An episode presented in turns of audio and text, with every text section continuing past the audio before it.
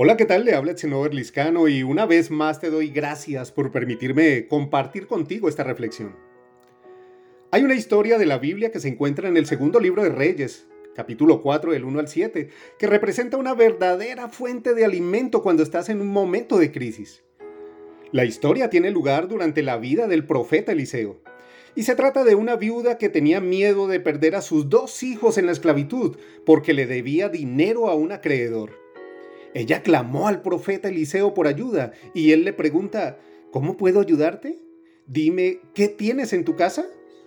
Todo lo que tenía era una pequeña jarra de aceite de oliva, algo común, y Eliseo le dijo que fuera a tomar prestado de sus vecinos todas las vasijas que pudiera y le indicó que vertiera su aceite en ellas. La Biblia no dice lo que ella pensó sobre su consejo. Si fuera yo, probablemente pensaría que estaba un poco loco, me gustaría señalar la pequeña cantidad de aceite que tenía y la imposibilidad de llenar docenas de vasijas con solo unas pocas onzas. Pero la viuda confió, obedeció y atestiguó un milagro de multiplicación. Su pequeña cantidad de aceite llenó cada recipiente que tenía. Cuando ella le dijo esto al profeta, él la instruyó para ir a vender el aceite, pagar la deuda y vivir del resto. ¿Lo ves? Su pequeña cantidad de aceite se multiplicó para pagar su deuda y asegurar su futuro.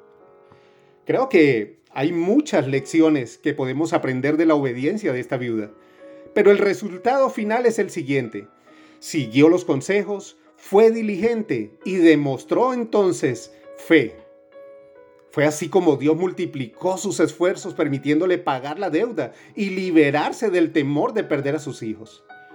Dios siempre nos proveerá, pero a menudo Él nos pide que demos un paso de fe y hagamos nuestra parte primero. Nuestra obediencia o desobediencia no cambia su carácter, pero puede cambiar nuestro resultado. Si la viuda se hubiera reído de las instrucciones de Eliseo, si dudara de la fidelidad de Dios o si hubiera sido floja para no hacer el trabajo de buscar las vasijas, tal vez la historia habría tenido otro final. Dios también mostró su grandeza en su historia al multiplicar lo que ella había identificado como su única posesión. Él podría haber usado cualquier otro medio para proveerle, o simplemente haber puesto un cheque en su buzón, pero se hizo personal, real para ella, al usar lo que ella dijo que tenía. Hoy te invito a que le declares a Dios lo que tienes y prepares tus vasijas porque el Señor te quiere bendecir. Ten fe, confía en Él y trae la vasija de tu corazón porque el Señor te va a llenar del aceite de su bendición. Hoy puede ser el día en que se acabe la escasez de su presencia, de cambiar la tristeza por gozo y de permitir que Él actúe. Y entonces los que te miraron como casa desolada, hoy verán la mano de Dios cambiando tu historia, abriendo caminos en medio de tu desierto, llenando tus vacíos y cambiando tu lamento en baile.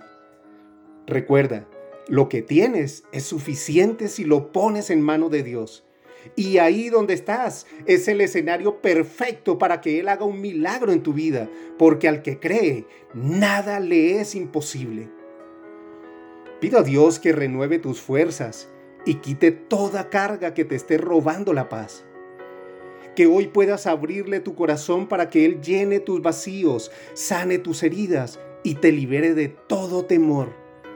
Que esta semana Dios abra puertas de bendición, que te provea para todas tus necesidades y que te sane de toda enfermedad. En el nombre de Jesús de Nazaret. Amén.